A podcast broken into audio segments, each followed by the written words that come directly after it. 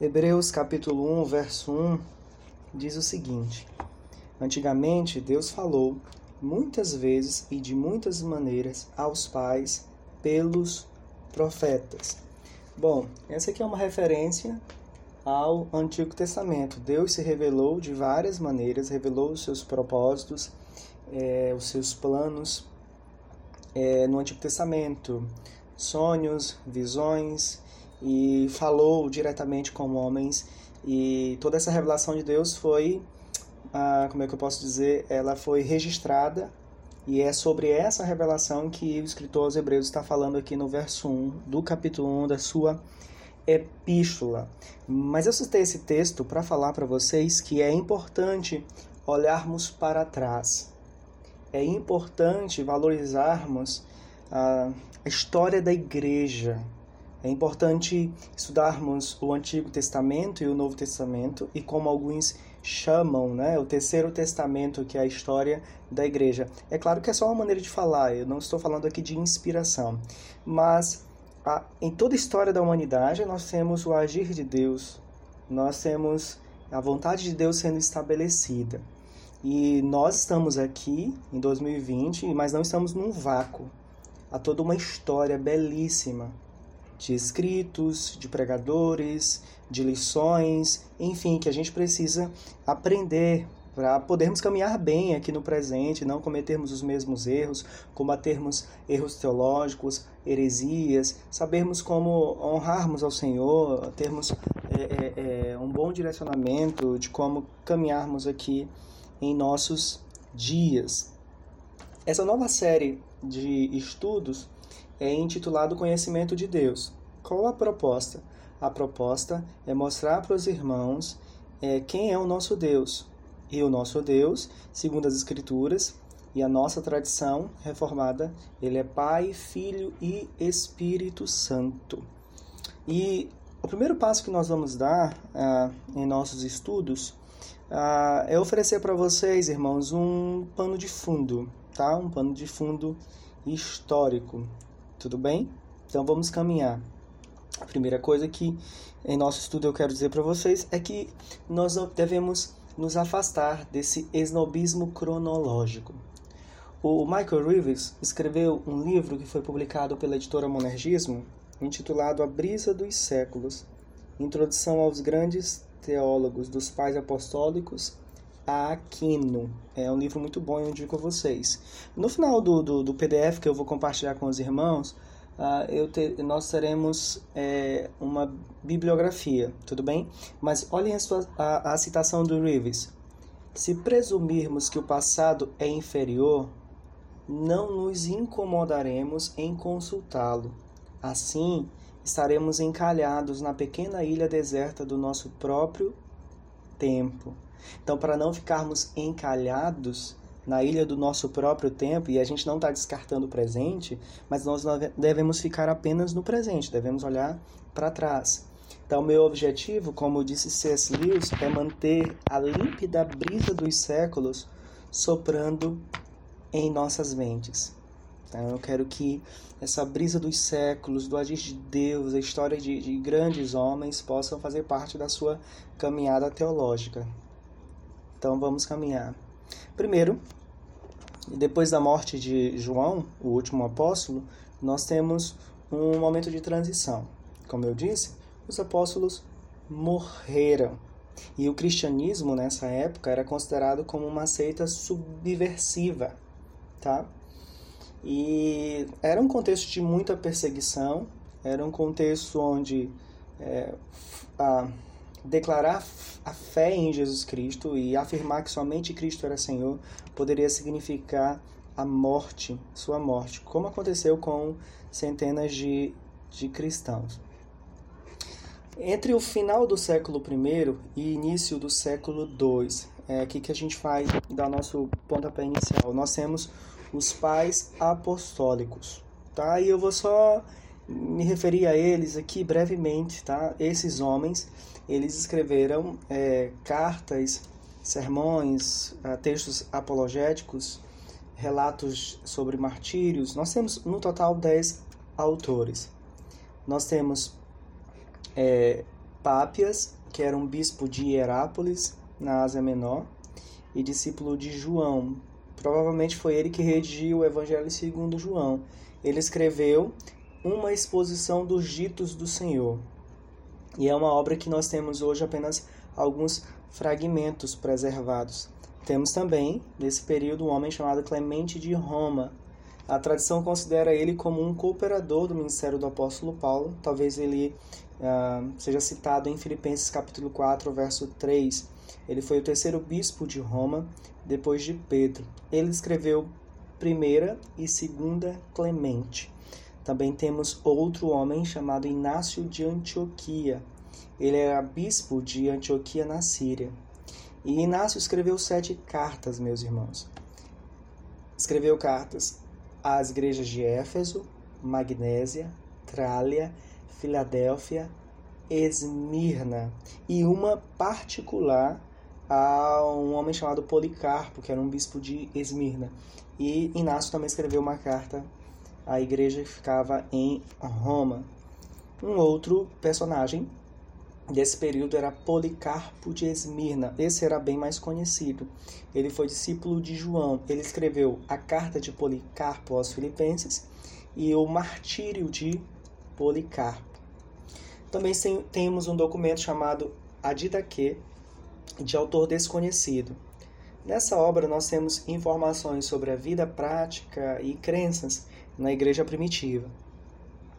Temos também o pastor de Hermas. Hermas, o autor dessa obra, ele registra uma série de visões que recebeu sobre a igreja em sua época. Também temos a carta a Diogneto. Aqui é, é uma obra apologética ou seja, uma defesa do cristianismo diante do paganismo. E algo interessante, o manuscrito ele foi descoberto em 1436, segundo Reeves, sendo usado para enrolar peixe numa peixaria em Constantinopla. Já imaginou? Você ali, comerciante, trabalhando, embrulhando algum produto e de repente alguém descobre que é um escrito histórico e riquíssimo. Né? Nós não sabemos quem foi que escreveu a carta a Diogneto. Também temos a carta de Barnabé, que também é uma carta anônima. Talvez, segundo alguns comentaristas, ela fora escrita por Barnabé, aquele amigo do, do apóstolo Paulo, que a gente até canta a musiquinha, né? Era o seu nome, Barnabé, natural de Chipre. Desculpem, irmãos, pela voz. Geralmente, essa carta é interpretada como uma defesa do cristianismo face ao judaísmo. Ok, agora eu quero oferecer para vocês uma cronologia do tempo dos pais apostólicos. Entre 60 a 135 depois de Cristo, você tem a vida, provavelmente esse tempo onde viveu Pápias. No ano 64, nós temos o grande incêndio de Roma, que alguns comentaristas dizem que foi o próprio Nero. Entre 64 e 68, nós temos uma grande perseguição contra os cristãos, porque Nero coloca a culpa nos cristãos ah, por aquele é, incidente, vamos dizer assim. No ano 70, nós temos a destruição do templo em Jerusalém. De 70 a 135, carta de Barnabé. Provavelmente entre 95 e 96 nós temos as suas cartas de Clemente, talvez do ano 100, ah, o escrito ah, desse documento instrutivo, que é a de Daque. Entre 100 e 165 nós temos Justino Marte, daqui a pouco eu vou falar sobre ele. Talvez no ano 110 nós temos o Martírio de Inácio. Entre 110 e 140, talvez nós temos a, a data de composição do pastor de Hermas, entre 130 e 200, Irineu de Leão, também a vida dele. Entre 150 e 190, a carta a Diogneto. Talvez em 155 foi o martírio de Policarpo. Entre 160 a 225 depois de Cristo, nós temos um personagem chamado Tertuliano, que eu vou falar um pouquinho mais à frente também. Entre 303 a 302, a grande perseguição que foi colocada sobre a Igreja de Cristo. No ano 312, nós temos a conversão do imperador, entre aspas, né? Mas quando o imperador é, é, é, aceita, por assim dizer, o cristianismo, e então nós temos é, um período de paz ali para a Igreja de Cristo. E no ano 325 temos o Concílio de Nicéia, que eu vou falar também um pouquinho mais à frente. Nós chegamos agora na segunda metade do século II, onde nós temos a presença dos apologistas e também de algumas heresias. Nesse período nós temos dois personagens muito importantes, Justino Marte e Irineu de Leão. Primeiro, falar sobre Justino Marte. Ele nasceu no ano 100 depois de Cristo em Flávia Neápolis, a antiga Siquém. Esse homem foi educado na filosofia grega e provavelmente foi convertido ao cristianismo na cidade de Éfeso. Ele escreveu três obras importantes e que são consideradas autênticas, ou seja, que vieram dele mesmo. A, primeira apologia, entre 153 e 154 depois de Cristo, e é uma carta aberta ao imperador Antônio Pio e seus filhos, é, Marco Aurélio e Lúcio Vero. Sua primeira apologia seguia a seguinte ordem de argumentação. Primeiro, ele dizia que os cristãos deveriam ser julgados com base na evidência. E ele afirmava nessa, nessa primeira parte que os cristãos uh, não eram ateus, não eram imorais ou sediciosos. Segundo, ele, uh, ele mostrou que as crenças cristãs eram racionais e muitas delas encontravam paralelos com as crenças pagãs. Por exemplo, vida após morte, pelo menos é, é, é, é, a ressurreição de César ou a vida após morte dos Césares, isso era muito comum naquela época. O nascimento virginal também, por exemplo, Perseu supostamente é, nascera de uma virgem. Tá? Também temos a segunda apologia, essa segunda apologia ela foi escrita é, depois de três pessoas serem decapitadas por se considerarem cristãs. Ele escreveu para responder duas perguntas. Se os cristãos parecem amar tanto o martírio, por que não cometem suicídio? E a segunda pergunta, por que Deus não protege os cristãos? Ele escreveu também um diálogo com Trifão. E esse, esse escrito foi para foi produzido para responder às alegações anticristãs do judaísmo. Seria um diálogo entre Justino e Trifão, um judeu culto. A Justino foi martirizado, açoitado e, e decapitado em Roma por confessar ser cristão. O outro nome que eu queria destacar nessa metade do, do século II é Irineu de Leão. Irineu de Leão, ele nasceu em 130 depois de Cristo, na cidade de Esmirna, Ásia Menor. Ele foi discípulo de Policarpo e ele foi muito influenciado também pelos escritos pela vida de Justino Marte. Ele tornou-se bispo de, de, de é, Leão no lugar de Potino, um dos seus amigos, que foi torturado e morto por causa de sua fé em Cristo Jesus. Suas obras são Contra as Heresias, escrita para combater principalmente a heresia do gnosticismo. E aqui eu não vou ter tempo para discorrer sobre o gnosticismo, ah, em outra oportunidade nós vamos falar sobre isso. Porque também o estudo não é, é unicamente histórico, tá bom? Eu quero só oferecer para vocês um pano de fundo.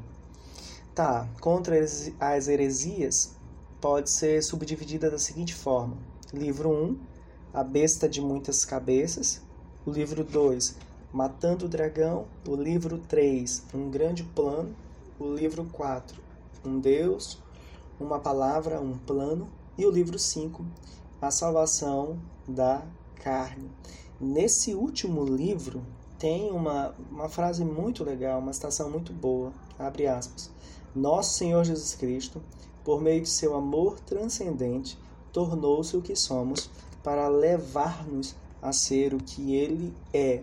O que nos lembra muito uh, um trecho que daqui a pouco eu vou destacar, um trecho escrito por Atanásio. Outro Outra obra de Irineu foi Demonstração da Pregação Apostólica. Esse escrito foi descoberto recentemente, em 1904, em uma biblioteca na Armênia. Nessa obra, nós temos um sumário da fé cristã, além de um ensino que mostra que a pregação apostólica é a verdadeira mensagem ou a verdadeira interpretação do Antigo Testamento. Ok, vamos seguir. No primeiro século da história da Igreja, havia um princípio básico da fé judaica: há um só Deus, tá? Eu vou abrir a Bíblia junto com vocês lá em, em Êxodo, capítulo 20. Então, abra sua Bíblia em Êxodo, capítulo 20. É o tempo que eu consigo aqui tomar um cafezinho.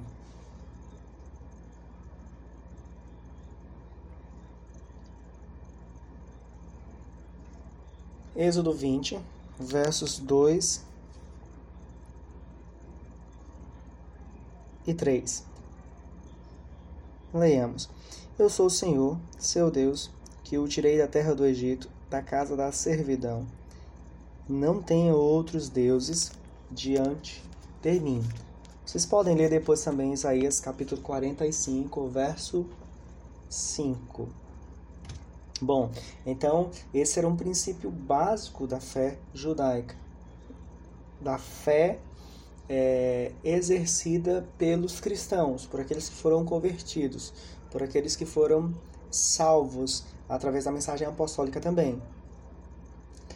Ah, então, a doutrina sobre Deus, falar sobre Deus em sua essência, não era tão discutido no primeiro século. Havia apenas algumas discussões sobre a natureza do mundo, o mundo caído no pecado e sua relação com um Deus que é santo. Então, como iniciou as discussões, esses desdobramentos sobre é, é, quem é Deus é, ontologicamente, ou seja, Deus em si mesmo. Então eu mostro para vocês dois impulsos para o desenvolvimento da doutrina de Deus. Primeiro, transmitir ou defender a fé cristã em um contexto pagão. Havia uma tradição judaica, e eu acho que, um, só para citar aqui rapidamente, um dos representantes é Filo de Alexandria, e essa tradição tentava criar pontes entre a fé cristã e a cultura e a filosofia pagã. Tá. Na filosofia pagã, você encontrava afirmações de que existia um ser supremo, que eles chamavam de Uno ou seja, era uma divindade acima das outras divindades. É, e essa, essa interpretação, essa abordagem, de alguma maneira, ela influenciou ou foi aproveitada, por assim dizer, por alguns teólogos cristãos. Tá? A tradição platônica, por exemplo, foi aceita por alguns, uh, por alguns teólogos cristãos. Tá? Um exemplo que eu quero dar para vocês sobre essa aceitação, essa oportunidade de poder explicar a fé cristã dentro desse contexto pagão, é quando alguns filósofos, pensadores gregos, é, falavam sobre as características desse ser supremo. Por exemplo, uh, eles diziam que o ser supremo é, deve existir por si mesmo. É o que na teologia a gente chama de aceidade. Outro exemplo, o ser supremo não pode mudar, eles diziam, o que na teologia nós chamamos de imutabilidade. O ser supremo está em toda parte, o que nós chamamos de onipresença. O ser supremo conhece todas as coisas, o que nós chamamos de onisciência. O ser supremo é dono de todo o poder, o que nós chamamos de onipotência. Então, alguns teólogos cristãos é, pegaram essas, essas afirmações da filosofia grega para dizer que aquilo que eles estavam falando, na verdade, se referia ao Deus verdadeiro, ao Deus revelado nas Escrituras. Ok. Mas aqui existe uma dificuldade. Como Deus imutável pode se relacionar com um mundo que é mutável? Bom, Platão nos sugeriu uma, uma saída. Ele falou sobre o demiurgo. O demiurgo era um ser intermediário que foi usado pelo Ser Supremo, pelo Uno, na criação e manutenção do mundo. Eu vou repetir. O demiurgo, então, seria um ser intermediário que foi usado pelo Ser Supremo para criar todas as coisas e para manter aquilo que foi criado. Bom, aqui a gente tem uma vantagem. O verbo, ou essa sabedoria do Ser Supremo, nesse conceito de Platão, se relacionava ativamente com o mundo. Mas também nós temos uma desvantagem. O monoteísmo cristão é atacado aqui, por quê? Porque o verbo ou essa sabedoria, ou esse ser intermediário, ele é visto como um ser inferior. Tá? Em João capítulo 1, verso 3, nós temos uma palavra no grego, que é a palavra logos. Verbo, palavra, sabedoria. Bom, alguns afirmavam que o logos se encarnou em Jesus. E então o filho de Maria seria um intermediário entre o Deus imutável, ou seja, o Ser Supremo, e o mundo mutável. O Logos, que, segundo alguns afirmavam, habitou em Jesus, incorporou em Jesus, era usado pelo Deus Supremo, pelo Ser Supremo, mas não era igual a Deus. Ok? Então, essa é a primeira razão que eu posso destacar aqui que levantou é, é, é, uma série de, de, de, de, argumentações, de pensamentos, de ponderações sobre é, Deus em si mesmo. Segunda razão, o culto da igreja cristã. Ou seja, a relação de Jesus Cristo com a divindade, com um Deus revelado no Antigo Testamento. Na igreja primitiva, igreja do primeiro século, Jesus Cristo era considerado Senhor, Kyrios, uma palavra usada para se referir a Javé, lá na Septuaginta, que é a versão grega do Antigo Testamento. Na igreja do primeiro século, Jesus Cristo era adorado e digno de obediência. Os cristãos oravam em nome de Jesus Cristo e a fórmula batismal também era em nome do Pai, do Filho e do Espírito Santo. Citando Justino Marte, para vocês entenderem que realmente ali nos primeiros séculos da história da igreja cristã, é, Cristo era visto como, como Deus e que deveria ser adorado, obedecido e honrado, é, vejam as palavras dele, ouçam as palavras dele. Abre aspas.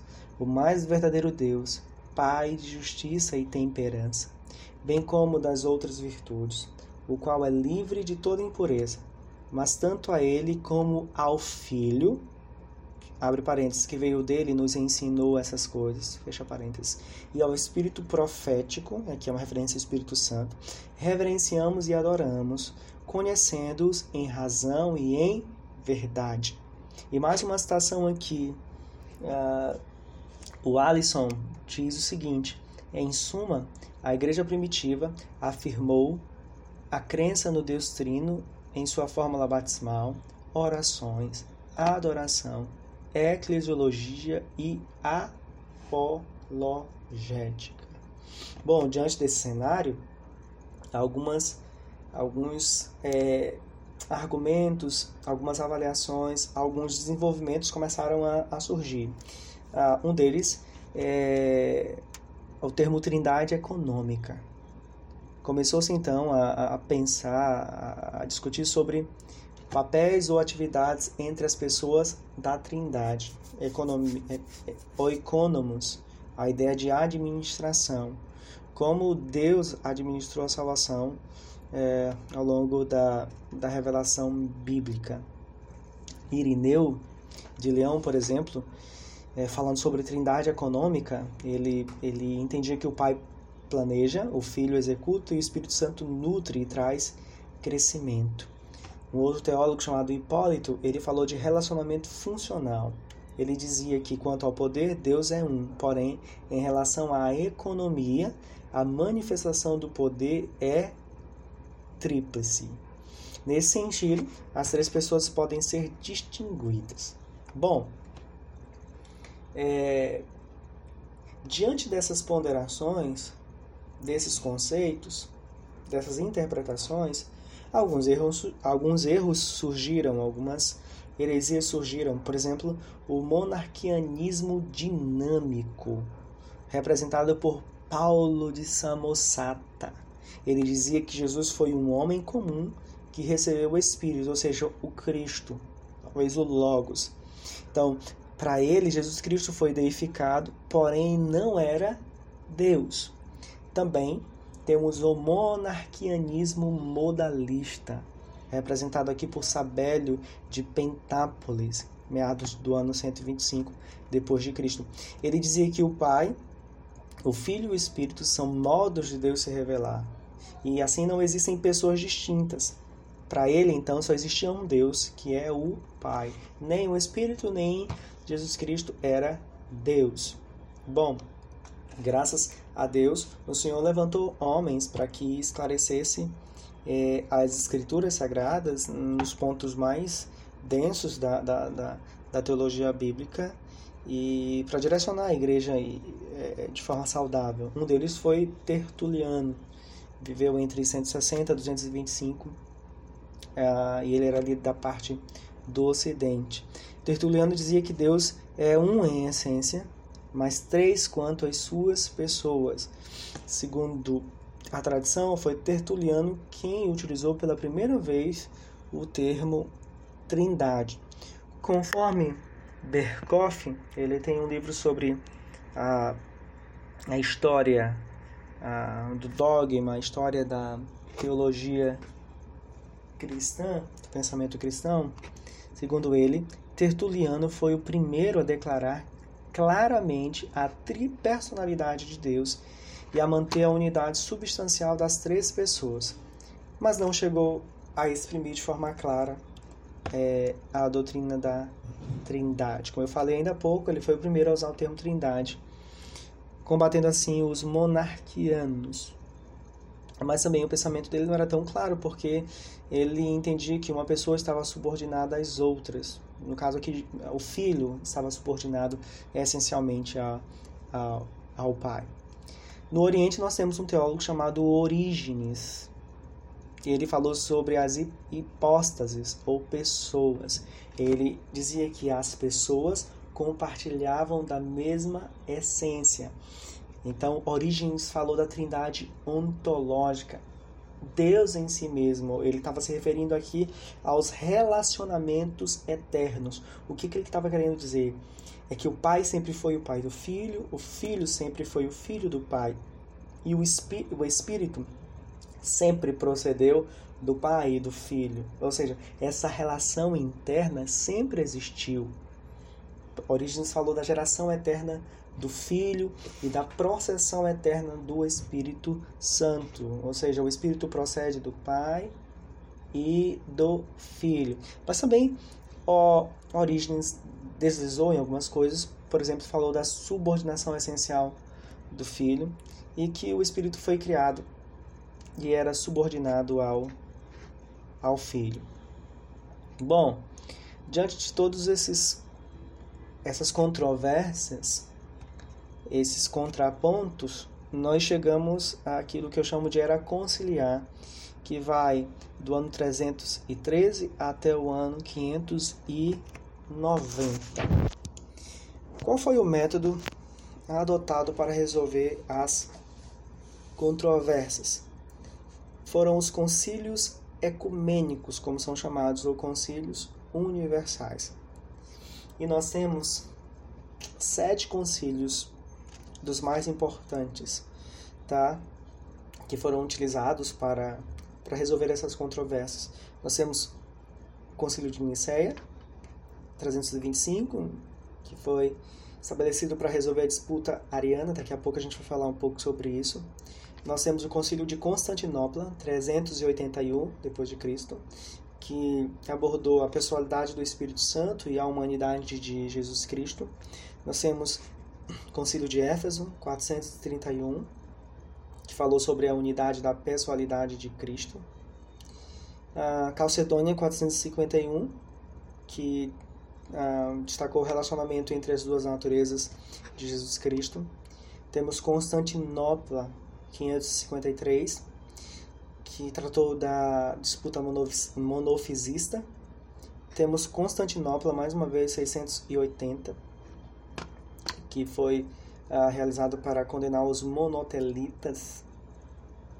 E Nicéia, 787, que foi um concílio que discutiu os problemas relacionados com a controvérsia das imagens. Ok, vamos caminhar.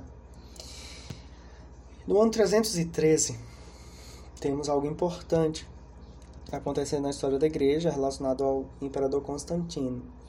Aqui nós temos o término, vamos dizer assim, da perseguição aos cristãos. Agora, os debates é, tiveram seus limites alargados. Ou, na verdade, depois do ano 313, nós temos a, a igreja tem mais liberdade para discutir é, o significado de algumas doutrinas. É, agora, a teologia é de interesse público e político. Por exemplo, alguns bispos tornaram-se oficiais públicos. Eu, e eu também não quero discutir é, as questões políticas aqui. É, eu quero oferecer um, um, um pano de fundo para vocês sobre como se desenvolveu essa, essa discussão, esse, esses debates, os desenvolvimentos é, sobre a doutrina de Deus. Tá? Com essa abertura para os debates, o pensamento mais profundo sobre a doutrina cristã, nós tivemos alguns conflitos, alguns, algumas brigas alguns concílios, e é isso que eu quero falar agora.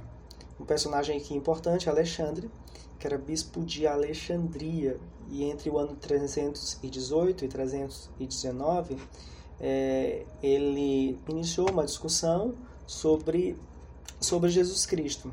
Segundo a concepção dele, Jesus Cristo, o Verbo, o Verbo é divino e o Verbo é eterno.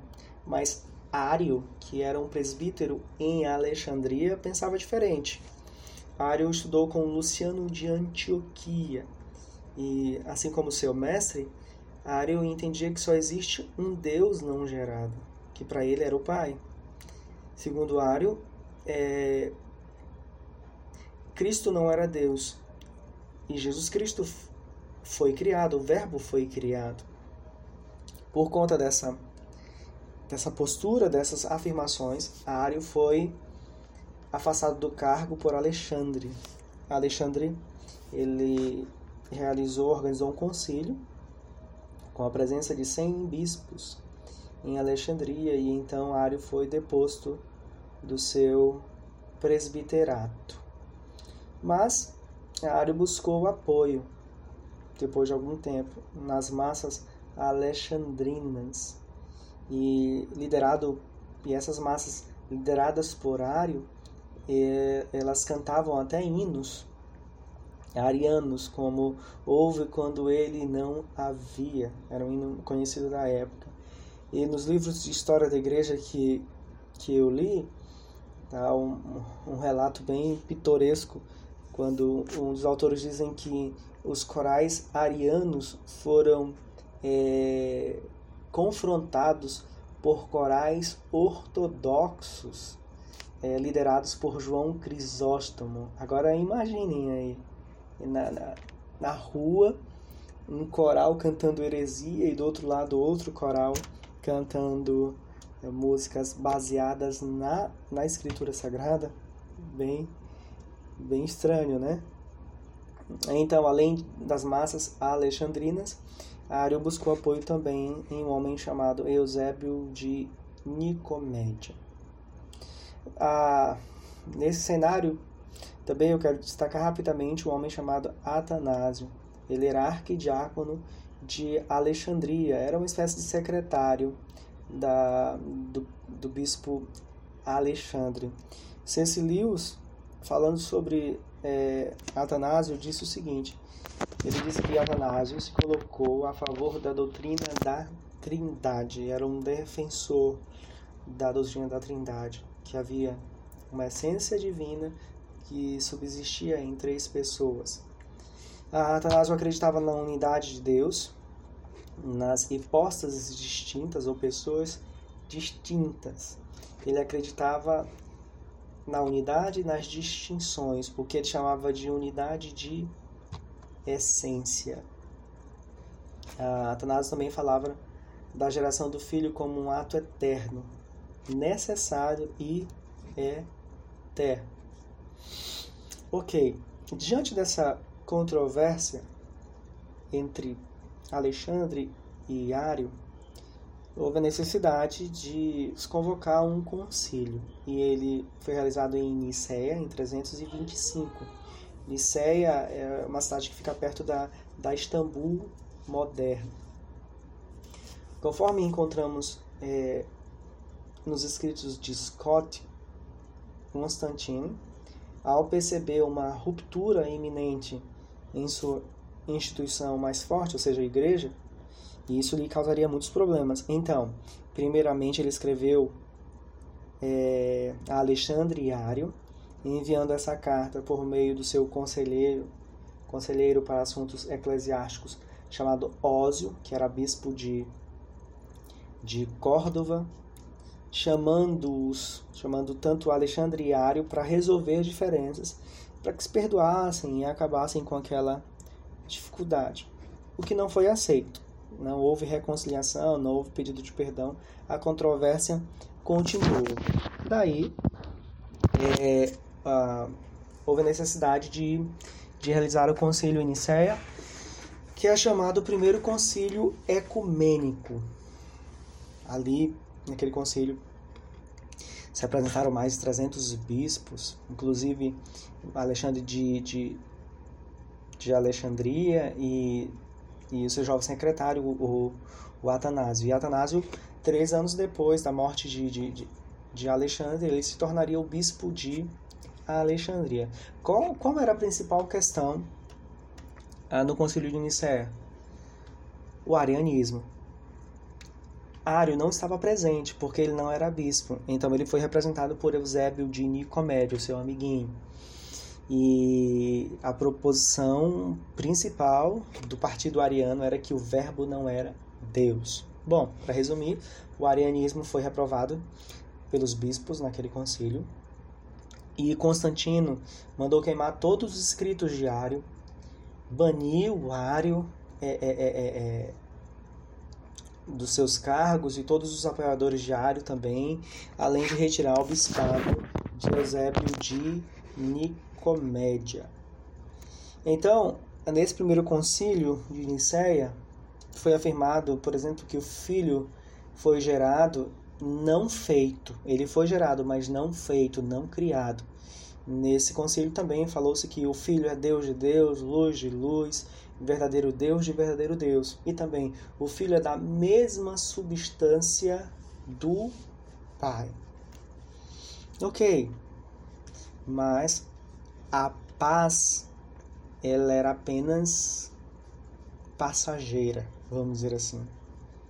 Rapidamente, desvios doutrinários apareceram. O, o, o moralismo continuou dizendo que que o Filho, o Pai e o Espírito Santo eram três faces do mesmo Deus. É, alguns imperadores, por exemplo, defenderam a hierarquia divina para fortalecer uma visão política. É, outras ponderações do tipo, ah, Jesus Cristo era constituído, é, é, é constituído de substância semelhante, o Espírito Santo não é Deus.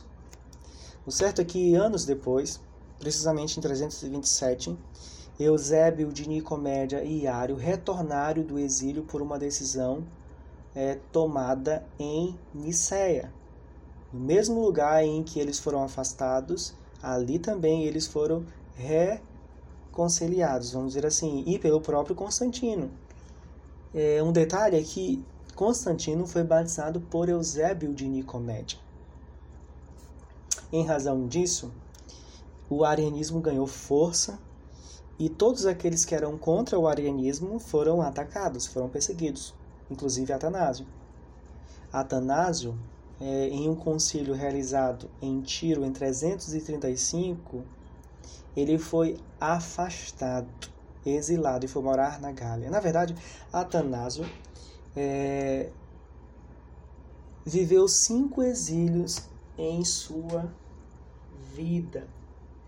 Há um livro, uh, há um livro do do John Piper, irmãos. Ele estava bem aqui perto. Eu acho que eu acho que eu esqueci. Daqui a pouco eu, eu verifico e, e digo para vocês qual é qual é o título. Mas é um livro bem legal que Piper escreveu sobre a perseverança de, de Atanásio. Depois eu passo para para vocês. Então, Atanásio viveu cinco exílios por conta da defesa da fé trinitária. Atanásio foi acolhido pela Igreja Ocidental. É, suas doutrinas foram aceitas no Concílio de Roma, 341, e Sárdica, em 343. Anos depois, aqui também só um parênteses importante, infelizmente eu não vou poder falar sobre ele, mas uh, só para dizer para vocês que precisamente em 354 depois de Cristo, Agostinho, um gigante da teologia, nascia em Tagaste. Então é bom se você quiser conhecer um pouco sobre a doutrina trinitariana de, de Agostinho. Atanásio morreu em 373. Ah, tem o credo atanasiano. Depois eu coloco lá no grupo de WhatsApp e compartilho com vocês que é um documento muito importante, juntamente com o credo niceno e o credo dos apóstolos. O Michael Reeves é, entende que Atanásio foi tão importante e que a teologia de Atanásio, a perseverança de Atanásio triunfou que ele escreveu. Sua teologia havia triunfado sobre o arianismo e seria canonizada oito anos depois no concílio de Constantinopla. Ok. Caminhando mais um pouquinho, em 381 nós temos o Concílio de Constantinopla, tá? E ali nós temos é, reafirmações das convicções de Nicéia. Eles revisaram cada linha dessa confissão, desse credo de 325, do ano 325, além de dar uma atenção especial à doutrina do é, Espírito Santo. Esse concílio de Constantinopla, em 381, ele foi convocado por Teodósio I e ele foi presidido por Gregório de Nazianzo, ou Nazianzeno. Irmãos, é, só falando aqui de passagem mesmo, uh, quem quiser pesquisar um pouco sobre os três capadócios, é, você ganharia muito, enriqueceria muito o seu conteúdo histórico aí. Estudei um pouco sobre Basílio Grande, o Gregório de Nissa ou, e também Gregório de Nazianzeno ou Nazianzo. Tá? Ah, nesse concílio foi reafirmado o credo niceno com algumas pequenas adições. No ano 451, nós temos o concílio de Calcedônia, que é considerado o quarto concílio ecumênico. Nesse concílio foram discutidas algumas coisas sobre a humanidade de Jesus Cristo. Em 553, nós temos o segundo concílio de Constantinopla. E nesse concílio foi afirmado que o filho é nascido do Pai desde a eternidade, ou gerado pelo Pai desde a eternidade, e que o filho encarnou e foi para a cruz. Uma defesa da verdadeira humanidade de Jesus Cristo. Em 589, nós temos o Concílio de Toledo. É aqui que nos livros de História da Igreja, ou teologia sistemática, nós temos a referência à palavra filioque, tá? É, aqui no Concílio de Toledo, nós temos um acréscimo, aquilo que ficou conhecido como é, o credo niceno. Ah, nas primeiras ah, nas primeiras tiragens ou nos primeiros textos, melhor dizendo, da, da, desse credo dizia o seguinte: creio no Espírito Santo, o qual procede do Pai. Só que agora no Concílio de Toledo foi acrescentado e do Filho, ou seja, creio no Espírito Santo, o qual procede do Pai e do Filho. Esse acréscimo foi feito pelos ocidentais de língua latina. A, Igreja Oriental não aceitou e a Igreja Ocidental aceitou. Isso foi uma das razões para o cisma que aconteceu em 1054, no segundo concílio de Lyon. E eu quero ler para vocês aqui o Credo Niceno, tá bom? Na íntegra. Diz assim: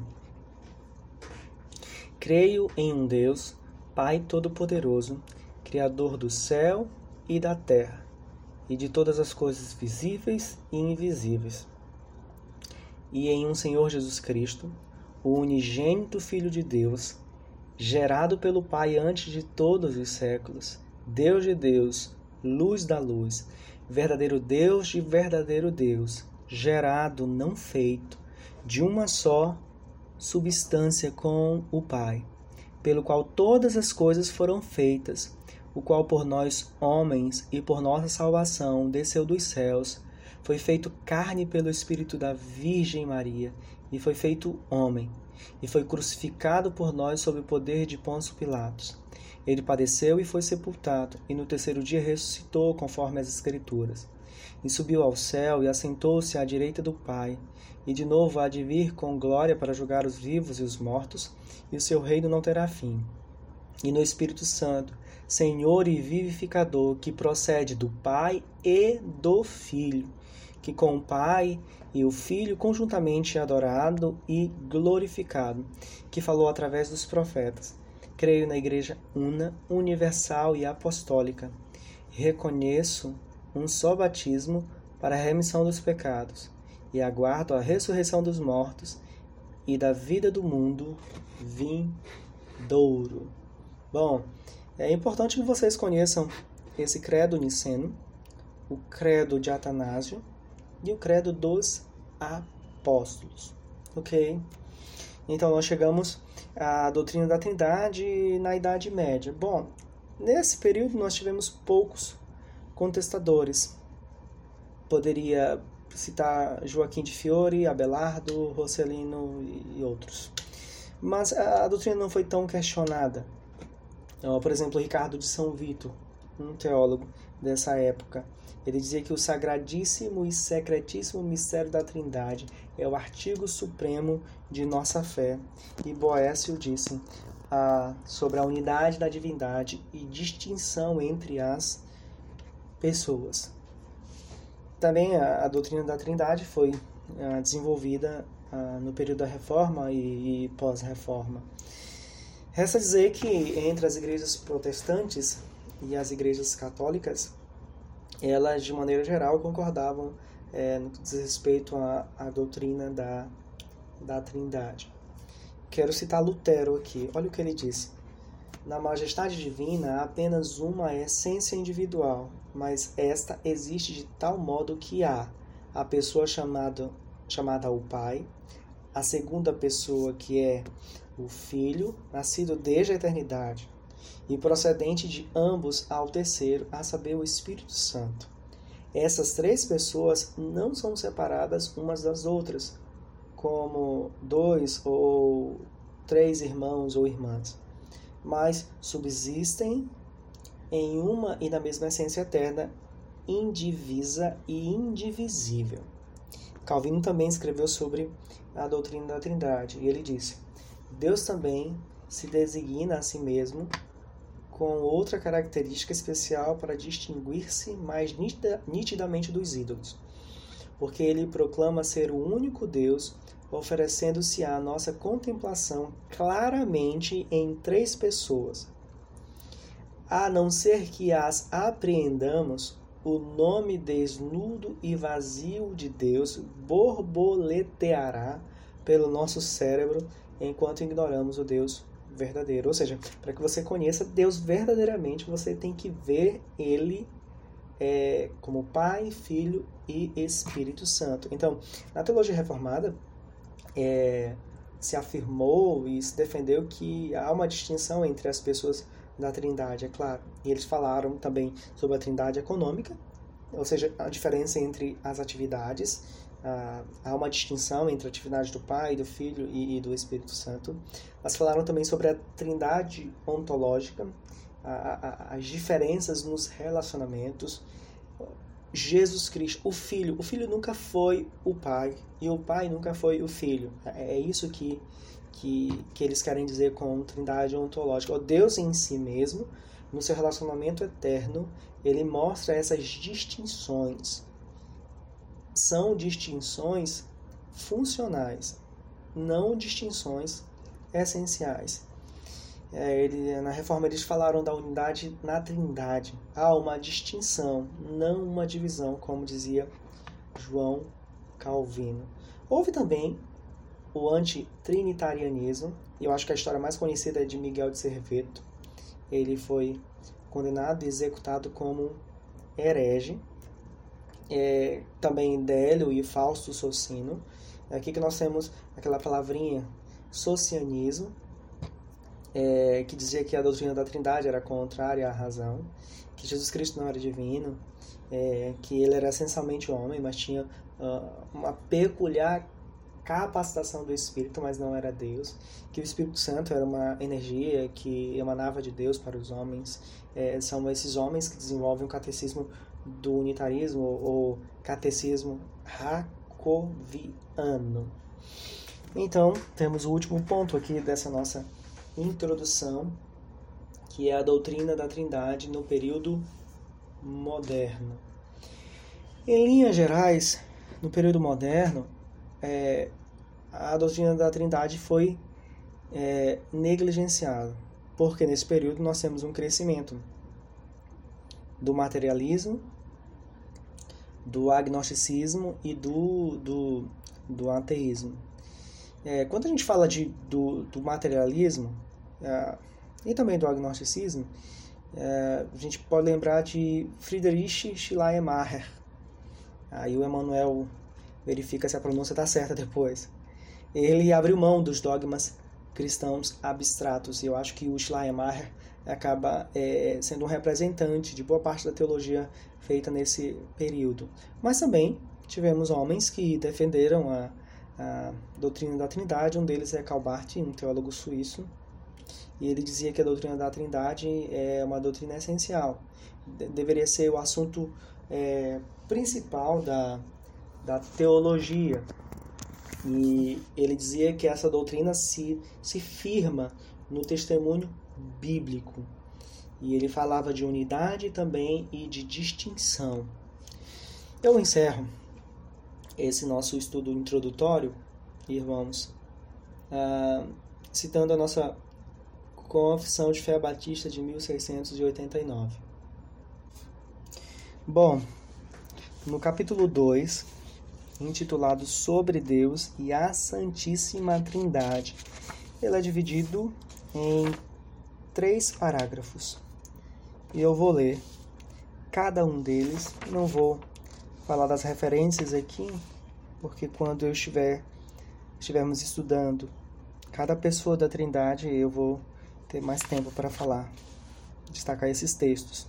Primeiro parágrafo do capítulo 2, sobre Deus e a Santíssima Trindade. Diz a nossa confissão: O Senhor nosso Deus é somente um, Deus vivo e verdadeiro, cuja subsistência é, é em e de si mesmo, infinito em seu ser e perfeição, cuja essência não pode ser compreendida por qualquer outro senão por ele mesmo.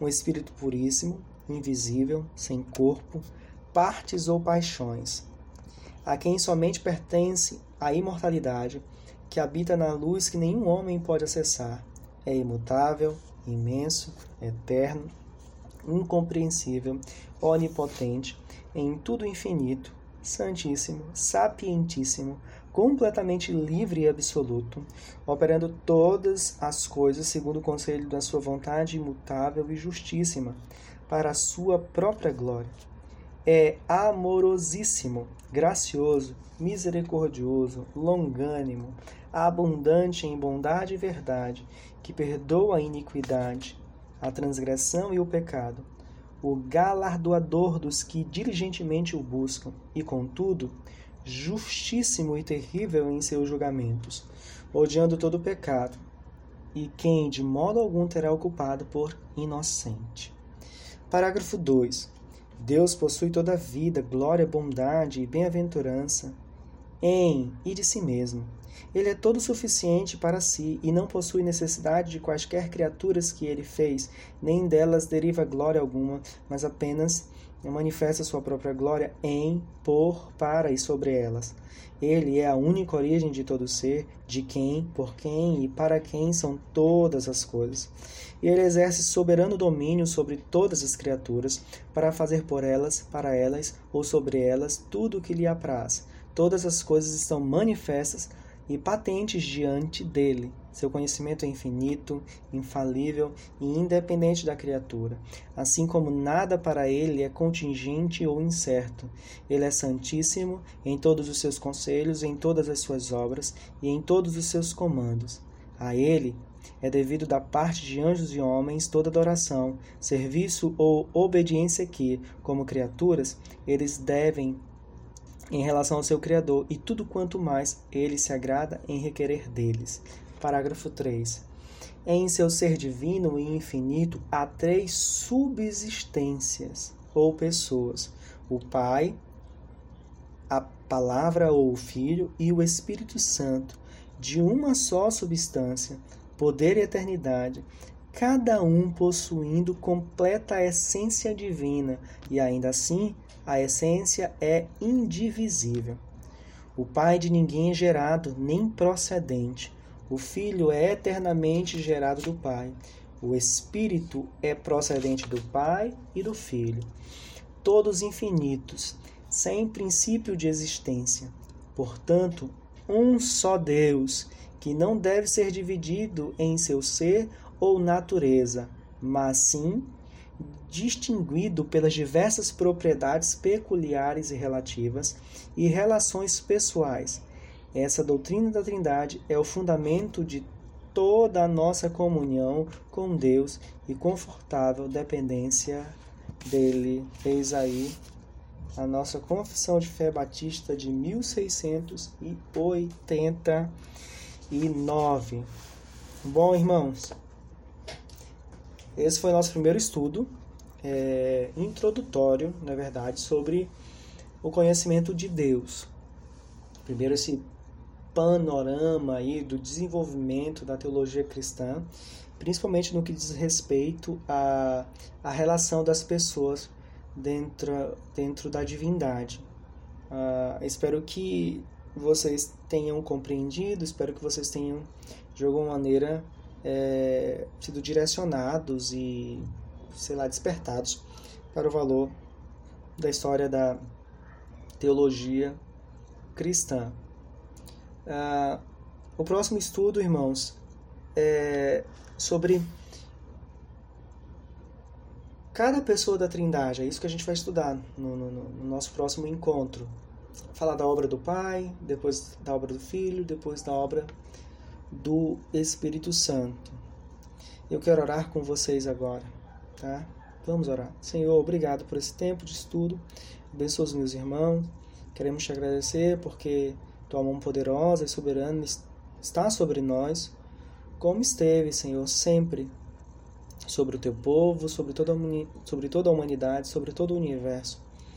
Obrigado porque podemos aprender sobre tua providência e, diante de todo esse cenário de controvérsias, de concílios, de injustiças, de erros teológicos, de homens santos que defenderam a verdade, nós temos completa certeza que o Senhor estava por trás de tudo, governando e que todas as coisas cumpriram o teu propósito e assim será até a vinda do teu filho bendito. E nós te honramos, glorificamos porque o Senhor tem cuidado de nós, como sempre fez.